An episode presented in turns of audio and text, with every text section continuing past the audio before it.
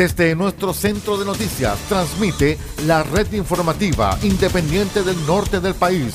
Aquí comienza la edición de cierre de RCI Noticias. Estas son las informaciones.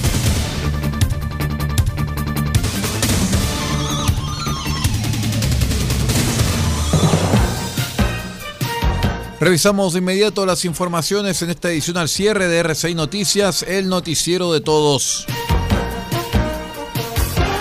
Les cuento que un 63,2% de cobertura de vacunación contra la influenza en los grupos objetivos alcanzó la comuna de Chañaral. Así lo dio a conocer la Seremi de Salud de Atacama, Jessica Rojas, quien destacó que la comuna supera el promedio regional que actualmente es del 41,1%. Le sigue Freirina con el 52,6, Alto del Carmen 47,5, Vallenar 47,2, Tierra Amarilla con un 44,1, Huasco con un 42,8 y Diego de Almagro con un 41,7. Por otro lado, Caldera y Copiapó se encuentran con un bajo nivel de inmunización en grupos específicos con un 34,8 y 36,1% respectivamente, según señaló la autoridad de salud. Chañaral está liderando la vacunación de influenza en la población objetivo, alcanzando un 63,2% de cobertura de vacunación. Supera el promedio regional, que actualmente es de un 41%, le sigue Freirina con un 52,6%, Alto del Carmen con un 47%, Vallenar con un 47%, Tierra Amarilla con un 44%, Huasco con un 42% y Diego de Almagro con un 41%. Por otro lado, Caldera y Copiapó se encuentran con un bajo nivel de inmunización en grupos específicos con apenas un 34% y un 36% respectivamente. A sus palabras se sumó el delegado presidencial de Chañaral, Jorge Fernández, quien indicó que nos pone contentos que Chañaral lidera el número de vacunaciones contra la influenza a los grupos objetivos de la región de Atacama. Nos pone bien contentos porque estábamos conversando también de la importancia de poder vacunarnos, de seguir cuidándonos. Nosotros hemos, estábamos saliendo un la pandemia no termina. Estamos todavía en un proceso de pandemia donde nos ha costado mucho poder avanzar, tanto como país como a nivel mundial. Y las vacunas siempre son una estrategia importantísima de prevención.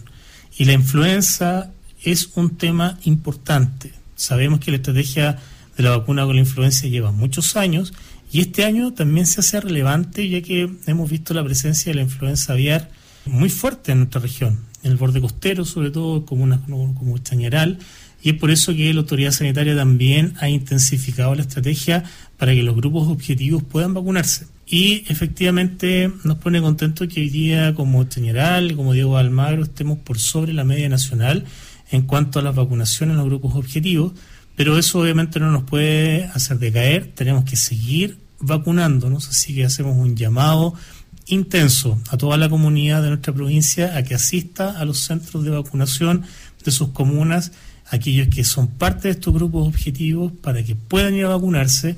Es fundamental, fundamental de que lo hagan. Grupos de niños y niñas de 6 meses a 5 años, escolares de 6 años a 10 años, adultos mayores de 65 y más, los enfermos crónicos de 11 a 64 años, las embarazadas en especial, para que puedan acercarse a los centros de vacunación. Insisto, es fundamental el cuidado y la prevención, y es por eso que la estrategia de la vacuna de la influenza, así como también la estrategia de la vacunación contra el COVID-19, hoy día son parte central de la ejecución de estrategias públicas de salud pública de la autoridad sanitaria. Cabe señalar que Atacama se encuentra por sobre la cobertura nacional con un 41,1% de personas vacunadas contra la influenza en grupos de niños, embarazadas, personal de salud y trabajadores de la educación. En tanto, las personas mayores y enfermos crónicos presentan baja cobertura.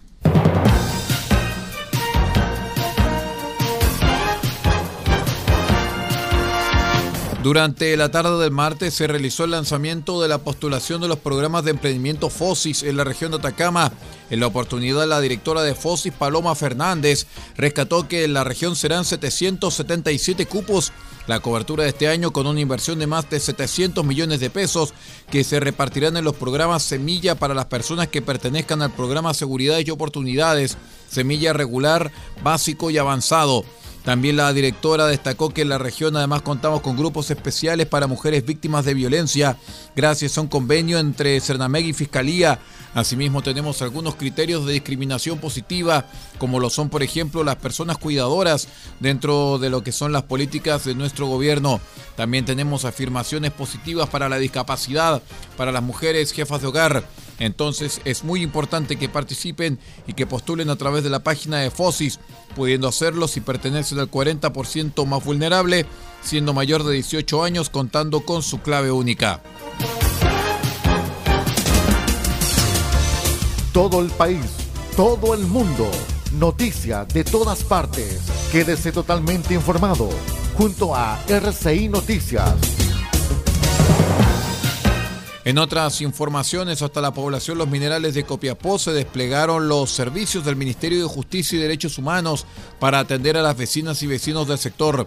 Estas atenciones se enmarcan en una plaza de la Justicia y Derechos Humanos realizada en alianza con Cernac Atacama, iniciativa que permitió llegar con las atenciones del Servicio de Registro Civil e Identificación y de la Corporación de Asistencia Judicial, facilitando el acceso a la justicia mediante la tramitación de cédulas de identidad pasaportes, obtención de clave única, así como la entrega de orientación sociojurídica y promoción de derechos por parte del equipo del Centro de Mediación de la Corporación de Asistencia Judicial.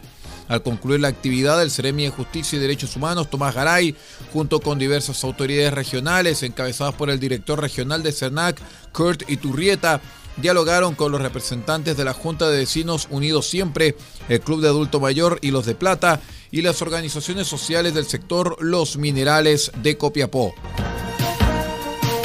Vamos a una breve pausa y regresamos.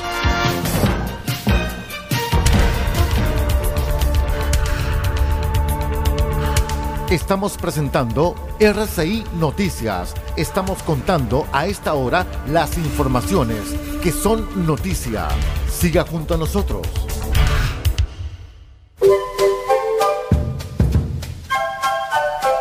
Del Huerto Copiapó tiene para usted frutas, verduras, huevos, productos orgánicos. Un gran surtido en camino hasta su mesa. Estamos junto a ustedes de lunes a domingo de 9 a 14.30 y de 16.30 a 19.30 horas. No se puede ir del huerto sin su oferta, simplemente porque tenemos ofertas todos los días. Ubíquenos en los Carrera 3615 Copiapó o llámenos al más 569 6468 0819. Del Huerto Copiapó, la solución económica en camino directo a su mesa.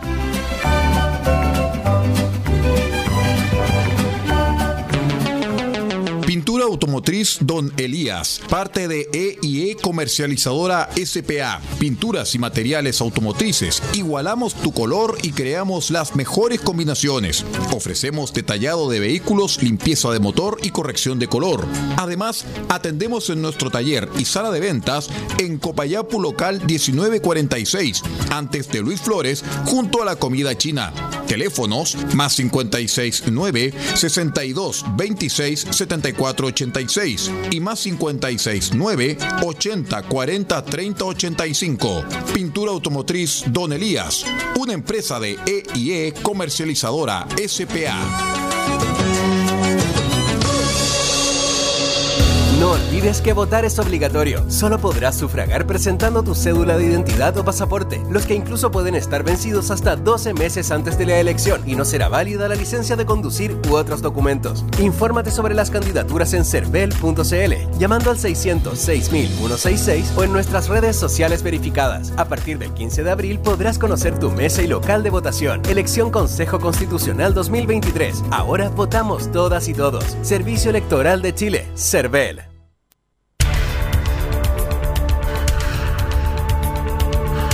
Estamos presentando RCI Noticias. Estamos contando a esta hora las informaciones que son noticia. Siga junto a nosotros.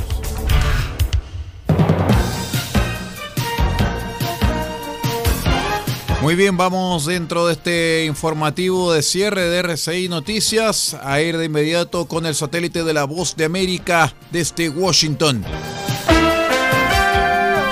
A los 96 años falleció Harry Belafonte, uno de los artistas más destacados del último siglo. The Marching Saints, Day-O, Jamaica Farewell, Danny Boy y Matilda son solo algunas de las piezas por las que será siempre recordado este impecable entertainer, cantautor, activista, cineasta, mentor de generaciones de artistas y músicos desde el estado de Maine hasta México, como dice una de sus canciones.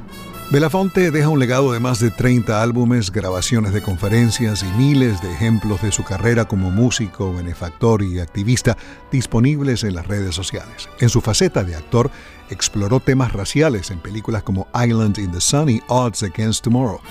Belafonte hizo campaña junto a su amigo Martin Luther King Jr. durante el movimiento de derechos civiles de Estados Unidos, ayudó a que terminara el apartheid en Sudáfrica y coordinó la primera visita de Nelson Mandela a Estados Unidos. Belafonte fue uno de los motores de la canción We Are the World, escrita por Lionel Richie y Michael Jackson, en la que participaron Michael Jackson, Stevie Wonder, Bruce Springsteen.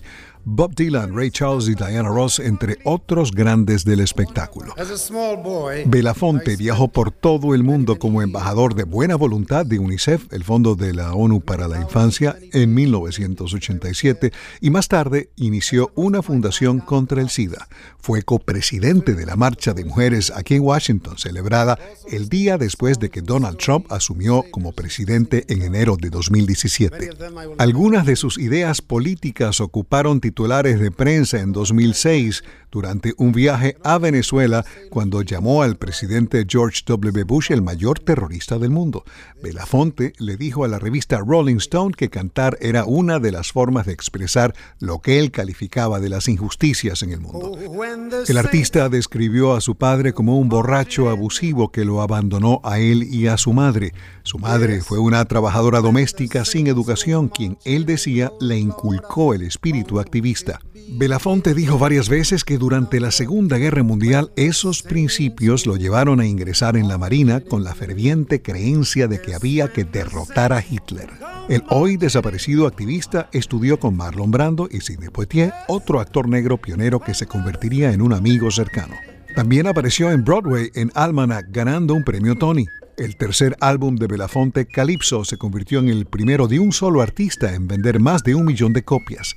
Belafonte fue el primer actor negro en ganar un premio Emmy. También obtuvo varios Grammy, incluyendo uno por su trayectoria, un Oscar por su labor humanitaria y la Medalla Nacional de las Artes.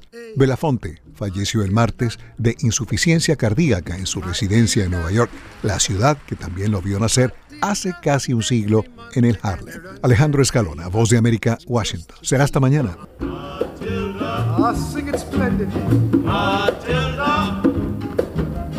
She me money and Venezuela. Now, Daniel. Matilda. I sing it out for me.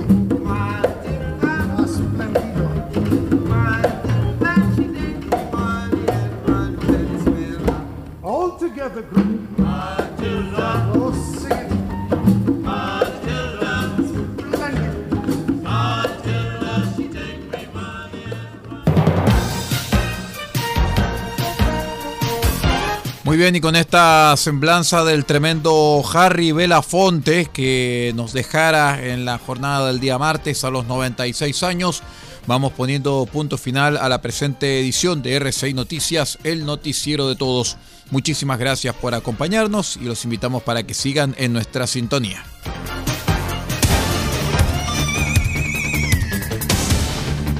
Usted ha quedado completamente informado. Hemos presentado RCI Noticias, edición de cierre. Transmitido por la red informativa independiente del norte del país. Muchas gracias por acompañarnos y continúe en nuestra sintonía.